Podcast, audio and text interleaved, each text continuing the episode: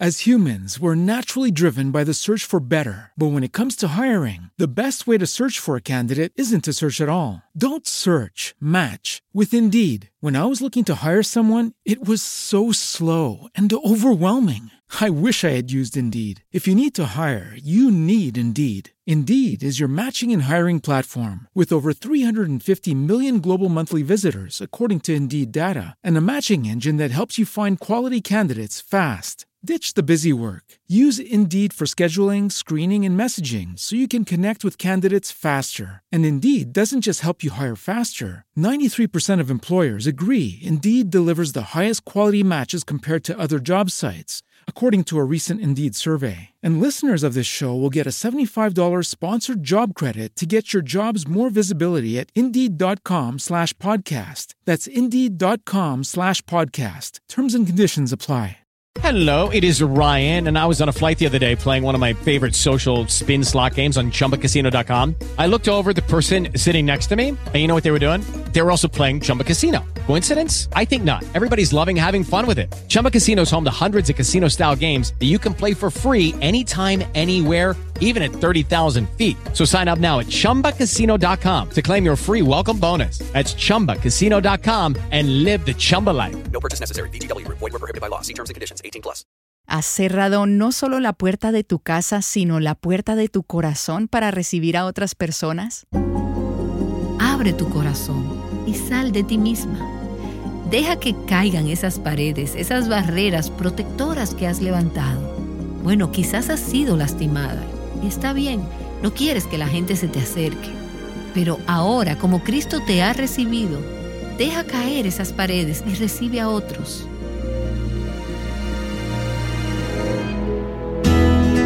Estás escuchando Aviva Nuestros Corazones con Nancy Demos Wolgemuth en la voz de Patricia de Saladín.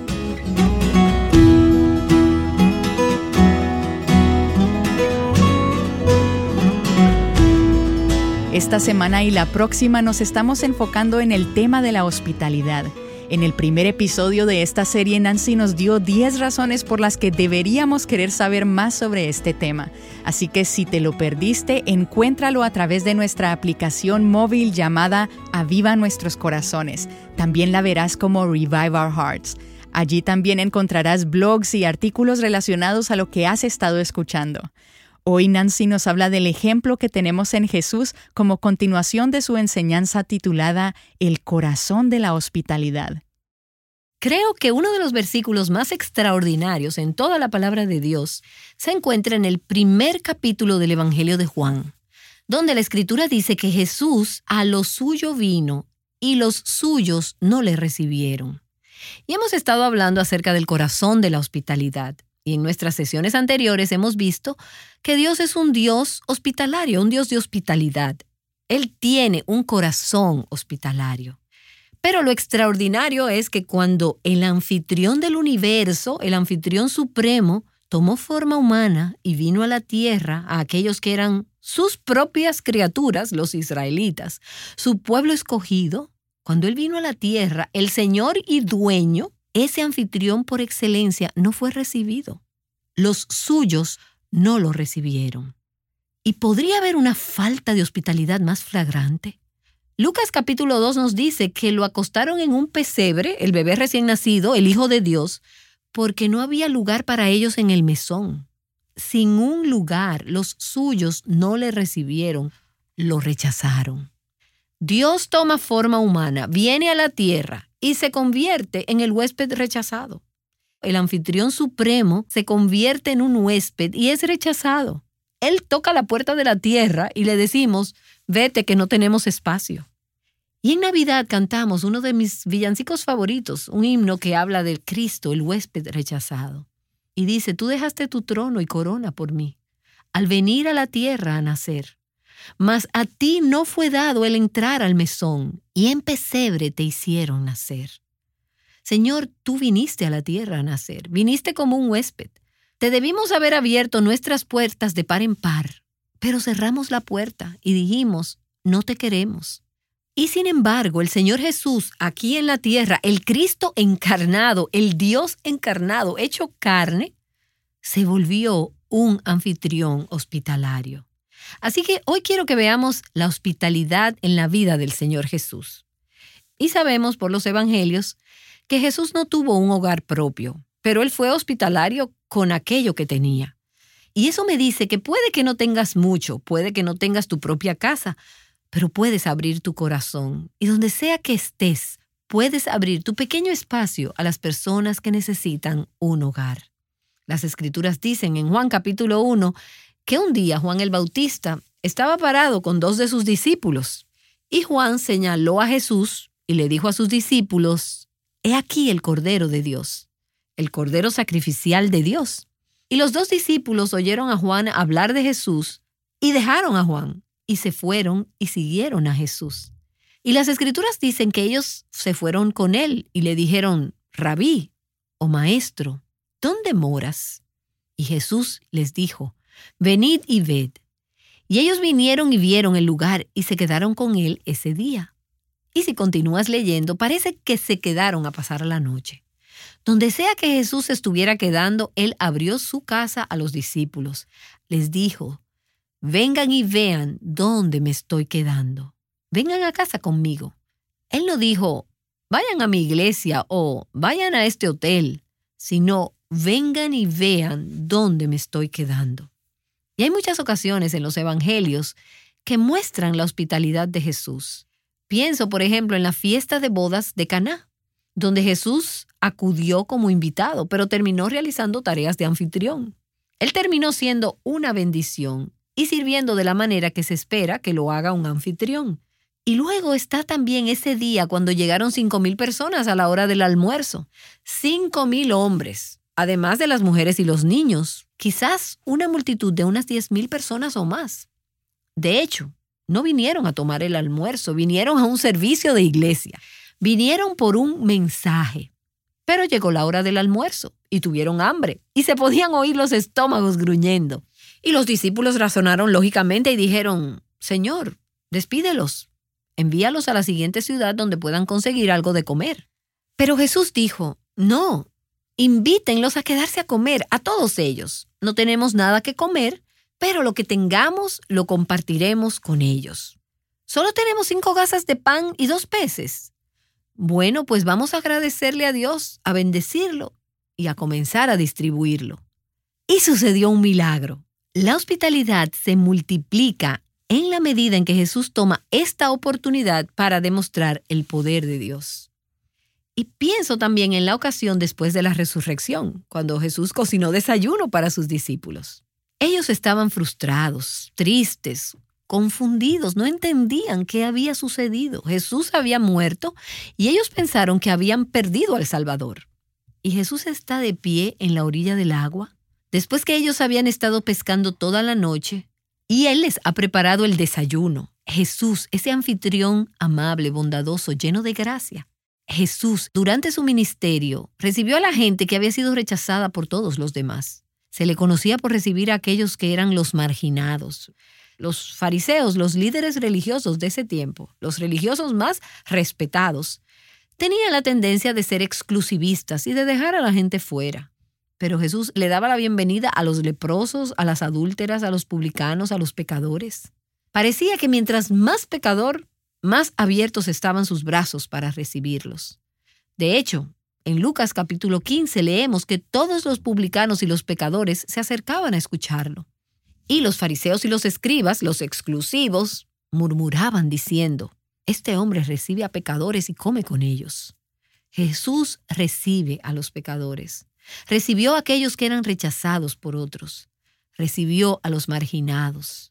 Y además las escrituras dicen que no solo él fue un anfitrión amable, bondadoso mientras estuvo en la carne, aquí en la tierra, sino que él sigue siendo un anfitrión amable en los cielos. De hecho, ¿Qué es lo que Jesús está haciendo hoy en los cielos? Él está preparando un lugar para nosotros. Antes de ir al cielo, Jesús le dijo a sus discípulos en Juan capítulo 14, En la casa de mi Padre hay muchas moradas. Si así no fuera, os lo hubiera dicho, porque voy a preparar un lugar para vosotros. Y si me voy y preparo un lugar para vosotros, vendré otra vez y os tomaré conmigo. Los recibiré ¿Y dónde comenzamos a hablar de la vida de Jesús?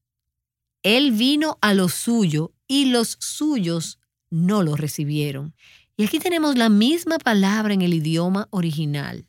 El Señor dice en Juan 14, estoy preparando un lugar para ustedes y regresaré otra vez y les recibiré conmigo.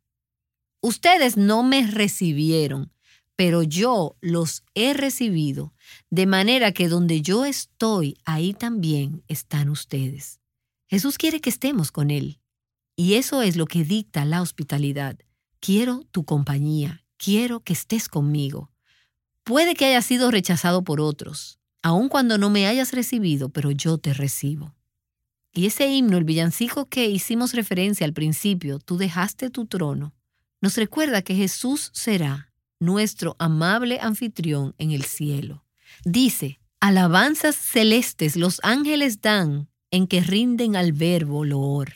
Que tu voz llame a casa diciendo, ven, aún hay lugar para ti, aún hay lugar a mi lado para ti, y mi corazón se regocijará cuando vengas y llames por mí. Y verás, hoy vivimos con la expectativa de una recepción en los cielos, donde Jesús nos llamará a su casa, al lugar que Él ha estado preparando para nosotros. Y ahí Él extenderá delante de nosotros ese abundante festín eterno. Y vivimos anticipando ese día. Y ante la expectativa de ese día, damos a otros la bienvenida a nuestra mesa en nuestro hogar. Dijimos que queremos extender el corazón gentil, hospitalario del Señor Jesús, que recibió a los marginados, a los abandonados y a los extranjeros y a los pobres. Y entonces recibo en mi corazón y en mi hogar a aquellos que están en necesidad. Pablo dice en Romanos capítulo 15 que hemos de recibir a otros de la manera en que hemos sido recibidos por Cristo. Por lo tanto, recibámonos unos a otros y la misma palabra que se usó para decir que no recibieron a Cristo, Cristo la usa para decir, yo les recibiré conmigo. Y entonces Pablo dice, recíbanse unos a otros. Abre tu corazón y sal de ti misma. Deja que caigan esas paredes, esas barreras protectoras que has levantado. Bueno, quizás has sido lastimada y está bien, no quieres que la gente se te acerque. Pero ahora, como Cristo te ha recibido, deja caer esas paredes y recibe a otros. Y encontrarás una gran medida de sanidad y restauración en tu propio corazón al recibir a otros de la manera en que has sido recibida. Y necesitamos preguntarnos, ¿cómo me ha recibido Cristo? ¿Cómo ha abierto sus brazos y su corazón cuando yo era su enemiga?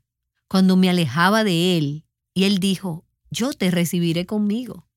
Es de esa manera que Él nos llama a recibir a otros. Recíbanse unos a otros como Cristo también nos recibió para la gloria de Dios. Ese es el propósito de la hospitalidad cristiana, traer gloria a Dios recibiendo a otros como nosotras hemos sido recibidas. Y creo que una de las demostraciones de hospitalidad más memorables es la comida que se llevó a cabo en el Evangelio de Lucas en el capítulo 22. Y nos referimos a esa cena como la última cena, la Santa Cena. De hecho, si has leído todo el Evangelio de Lucas, verás que hay muchas referencias a comidas, muchas de ellas incluyendo a Jesús. Pero esta en particular era la última cena que Jesús iba a comer con sus discípulos antes de que fuera al Calvario, antes de ir a entregar, a dar su vida. Y en esta ocasión, en particular, Jesús es el anfitrión y Él es el siervo. Él fue el anfitrión de la comida de la Pascua antes de su crucifixión. Llegamos a Lucas capítulo 22 al versículo 7, donde dice, llegó el día de la fiesta de los panes sin levadura, en que debía sacrificarse el cordero de la Pascua. Y por supuesto, sabemos que Jesús es nuestra Pascua, el cordero de Dios que iba a ser sacrificado para la salvación del mundo pero era el tiempo de la celebración de la fiesta de la Pascua. Entonces Jesús, versículo 8, envió a Pedro y a Juan diciendo, Id y preparad la Pascua para nosotros, para que la comamos. Y a pesar del hecho de que él iba a sufrir, de que iba a morir, de que estaba a punto de ser traicionado, negado, rechazado y entregado a las autoridades, Jesús toma el tiempo para reunirse en torno a una comida. Tan solo eso en sí mismo para mí es extraordinario porque pienso en las ocasiones en que mi propia vida ni siquiera comienza a parecerse a lo que Jesús estaba pasando en esos momentos, pero en mis tiempos de dolor o de pesadez del corazón o dificultades, lo último que se me puede ocurrir decir es decirle, vengan todos a mi casa y vamos a comer. No tengo deseos de ser anfitriona cuando siento dolor o cuando estoy en necesidad. En momentos como eso, lo que quiero es que alguien me invite a mí. Y en la medida en que ministramos gracia a los demás, vemos como Él nos ministra gracia a nosotras. Pero aún así Jesús dice, vayan y preparen esta comida. Y me encanta lo que Jesús le dice a sus discípulos cuando estaba con ellos en la mesa. Dice que Él se sentó a la mesa y con Él los apóstoles. Y luego en el versículo 15, Jesús le dice a sus discípulos ahí reunidos, intensamente he deseado comer esta Pascua con vosotros antes de padecer. Intensamente. Jesús le está diciendo, cuánto he deseado pasar esta tarde con ustedes. ¿Puedes imaginarte que la noche antes de que Él fuera a la cruz, Jesús estaba anhelando cenar con sus discípulos? ¡Qué salvador! A mí me parece sencillamente increíble intensamente, con anhelo. He anhelado estar con ustedes. He anhelado compartir con ustedes en torno a los alimentos, tener comunión con ustedes, un tiempo de compañerismo, el poder servirles, compartir mi corazón con ustedes. Oh, qué corazón y qué salvador. Y según vemos que va desarrollándose esta comida, esta cena, Jesús es el que les sirve. Él parte el pan y les habla de cómo esto es imagen de su cuerpo que va a ser entregado para la salvación del mundo. Y Él reparte el pan a sus discípulos. Él reparte el vino y Él dice, esto muestra mi sangre que va a ser derramada por ustedes. Y lo reparte entre sus discípulos. Y comienza esa comida lavando los pies a sus discípulos, como anfitrión y como siervo de sus discípulos. Y recuerden que entre esos a quienes Él está sirviendo hay uno que lo va a traicionar. Judas está ahí. Entre los que están en la mesa está uno que horas después también va a negar que ni siquiera conoce a este hombre. Uno de sus discípulos más cercanos, Pedro, horas después va a negar que conoce a Jesús. Y aún así, Jesús sabiendo todo eso, sabiendo lo que viene, les dice, anhelo pasar esta tarde con ustedes. En esta cena, al partir el pan, al distribuir el vino. Lo que Jesús está diciendo es, me estoy dando a ustedes. Soy su siervo, soy su anfitrión, soy su comida. Yo soy el pan de vida, yo soy el agua viva. Yo soy el que lava sus pies, el que limpia sus pecados y me entrego por ustedes. ¡Qué sacrificio y qué imagen de amor! Es la imagen de su deseo de tener una relación con nosotras. Y él dice, no quiero que esta relación sea distante ni tensa. Hay un espacio infinito entre un Dios santo y un hombre pecador. Y sin embargo, Jesús dice, he venido a llenar ese espacio. He venido a ser Dios para ustedes y a llevarles al cielo. Él dice, quiero conocerles y he anhelado intensamente el tomar estos alimentos con ustedes. Quiero tener comunión con ustedes. Él dice, quiero que me abran su corazón y quiero que me reciban como yo les he recibido. Y así, cuando llegamos al último libro de la Biblia, Jesús dice, He aquí yo estoy a la puerta y llamo. Si alguno oye mi voz y abre la puerta, entraré a él y qué más, y cenaré con él y él conmigo. Comer con él, compartir con él, tener comunión con él y él conmigo. Y esto nos presenta una imagen de la relación que Jesús quiere que tengamos con Él y que Él quiere hacer posible que tengamos con Dios. Él dice, yo te he recibido, yo me he dado a mí mismo por ti, he puesto mi vida por ti. Yo soy el Cordero Pascual, yo soy el Cordero del sacrificio, yo soy el pan de vida. Pero debes recibirme, debes participar conmigo. Jesús le dice a sus discípulos en Juan capítulo 6, a menos que coman mi cuerpo y beban mi sangre, a menos que por fe participen de mí, no pueden ver a Dios, no pueden tener vida eterna, Pero si comen de mí, si comen conmigo, si participan de mí por fe, entonces al comer de mí y conmigo tienen vida eterna. Ahora, el misterio es este, y yo no pretendo ni siquiera comenzar a explicarlo de la manera en que necesita ser explicado. Pero veo aquí algo del corazón y del anhelo de Dios de tener comunión con nosotras, que nuevamente nos lleva de regreso al quebrantamiento de Cristo, a la cruz de Cristo. Y volvemos al villancico navideño. Ven a mi corazón, oh Cristo, porque en Él hay lugar para ti.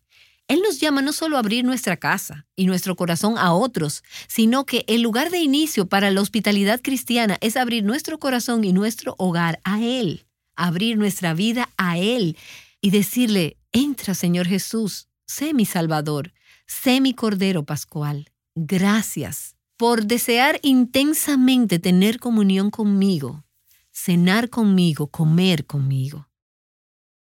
Si yo hubiera estado ahí, en la última tarde de su vida, él hubiera dicho, cuánto he anhelado pasar esta tarde contigo. Al celebrar con Él, al participar de Él, al comer de Él y su palabra y tener comunión con Él y recibirlo, no solo inicialmente como nuestro Salvador, sino día a día, al recibir su palabra y su espíritu en nuestras vidas, realmente estamos teniendo una probadita de ese banquete eterno en los cielos que aún está por llevarse a cabo. De hecho, cuando vamos a Apocalipsis capítulo 19 y leemos acerca de esa cena, de esa otra cena, de las cenas de las bodas del Cordero, leemos acerca de la voz de una gran multitud que Juan oye cuando le fue dada esa revelación. Y la voz dice, regocijémonos y alegrémonos y démosle a Él la gloria, porque las bodas del Cordero han llegado y su esposa se ha preparado. Hay una boda que está por llevarse a cabo. Hay un festín, un banquete de bodas. Nos hemos comprometido con el mismísimo Hijo de Dios y Él nos está invitando a venir a su casa, a venir a la celebración de las bodas.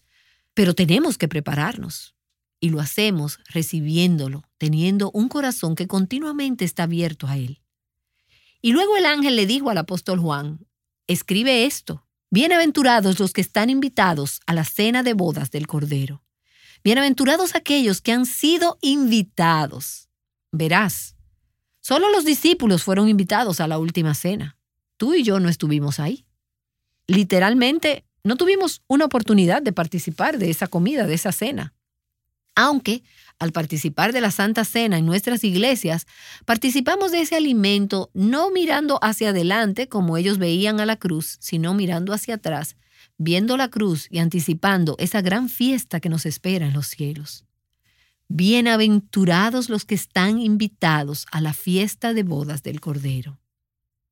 Estamos invitados como la novia y estamos invitados a participar como huéspedes. Nuestro nombre está en la lista de invitados de esa gran cena. Y al extender la hospitalidad motivada por el amor genuino, energizada por el Evangelio de Cristo, por así decirlo, al tomar el lugar de Cristo, encarnamos lo que Él fue aquí en la tierra. Y le decimos a otros, he deseado intensamente estar contigo, tener comunión contigo y mostrarte el amor sacrificial de Cristo.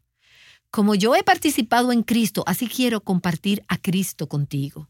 Y cuando nuestra hospitalidad es energizada por el Evangelio de Cristo, como dijo un escritor, apuntamos a las personas hacia esa fiesta que viene.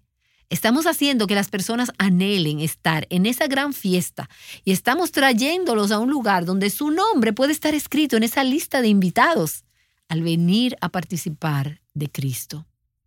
Y una última reflexión con relación a esa fiesta de bodas que a mí me resulta muy conmovedora. De acuerdo a las escrituras, nuestro anfitrión, el mismo Señor Jesús, nuevamente volverá a servirnos como lo hizo al atender a sus discípulos en la última cena hace miles de años. ¿Y cómo lo sé? Lucas capítulo 12 dice, Dichosos aquellos siervos a quienes el Señor, al venir, halle velando en verdad os digo que se ceñirá, el maestro se ceñirá para servir y los sentará a la mesa y acercándose les servirá. ¿Alguna vez habías pensado en esto? En la gran fiesta que está por venir. Jesús una vez más pondrá una toalla en su brazo y se inclinará a lavar los pies de sus discípulos, y Él nos servirá por toda la eternidad. ¿Y no es ese un pensamiento increíble? ¿Acaso no te motiva eso a ti como me motiva a mí? ¿No te motiva a querer ser una sierva, a querer tener el corazón de siervo de Jesús? ¿Quién está por debajo de mí para servirle? ¿Quién es demasiado sencillo para servirle? ¿Qué trabajo resulta demasiado bajo para que yo lo haga? Cuando sirva, cuando abra mi hogar, cuando le diga a la gente siéntate y come y permíteme servirte, solo estaré revelando y expresando el corazón hospitalario de nuestro Salvador. Nancy de Moss Wolgamoth regresará para orar con nosotras. ¿Y tú? ¿Qué tan consciente eres del deseo de Jesús de tener comunión contigo? Nancy nos recordó que el lugar de inicio de la hospitalidad cristiana es abrirle nuestra vida a Él y decirle, Señor Jesús, entra, sé mi Salvador, gracias por desear intensamente tener comunión conmigo. Y tenemos este recordatorio en nuestras iglesias locales al participar juntos de la Cena del Señor. ¡Qué bendición! Y es precisamente el recordar el ejemplo que tenemos en Jesús lo que nos motiva a seguir sus pisadas y recibir a otros como nosotras hemos sido recibidas. ¿Serás un reflejo del Evangelio a través de la hospitalidad? Ahora oremos con Nancy. Señor, el que quieras pasar tiempo comiendo con nosotras y el que quieras darte a ti mismo como nuestra comida, es un pensamiento asombroso. Al sentarnos alrededor de este banquete, de este festín que tú quieras servirnos, aun cuando éramos tus enemigas y con frecuencia por la manera en que vivimos te negamos y te traicionamos, el que tú nos alimentes. Y ahora nos llamas a abrir nuestro corazón y nuestro hogar para mostrarle a las personas esa imagen. Un anticipo de esa gran fiesta de bodas eterna donde te acercarás a servirnos. Te amamos, Señor Jesús, nuestro gran, generoso, eterno y amable anfitrión. Oro en el nombre de Jesús. Amén.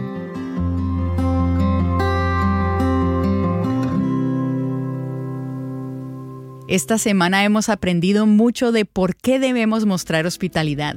Mañana Nancy regresará con consejos prácticos sobre cómo mostrarla es un tiempo en que estamos anticipando el regreso de Cristo. Estamos enfrentando hostilidad, una creciente hostilidad en el mundo.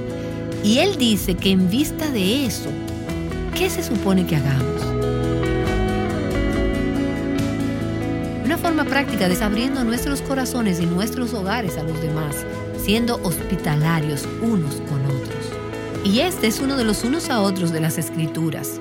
Y el ir a través de esos pasajes donde aparecen los unos a los otros, es un excelente estudio y el poder ver todas las cosas que se supone que debemos hacer o ser unos por otros en el cuerpo de Cristo. Se supone que debemos amarnos unos a otros. Se supone que debemos orar unos por otros. Se supone que debemos amonestarnos unos a otros.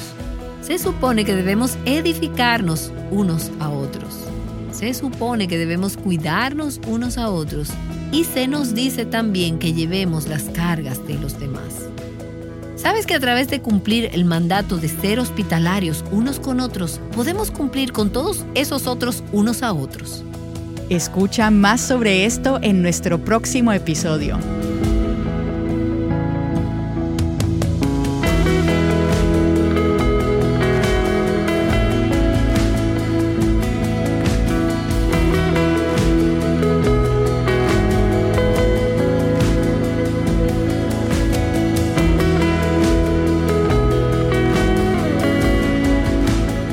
A reflejar la hermosura del Evangelio al mundo que te rodea, Aviva Nuestros Corazones es un ministerio de alcance de Revive Our Hearts.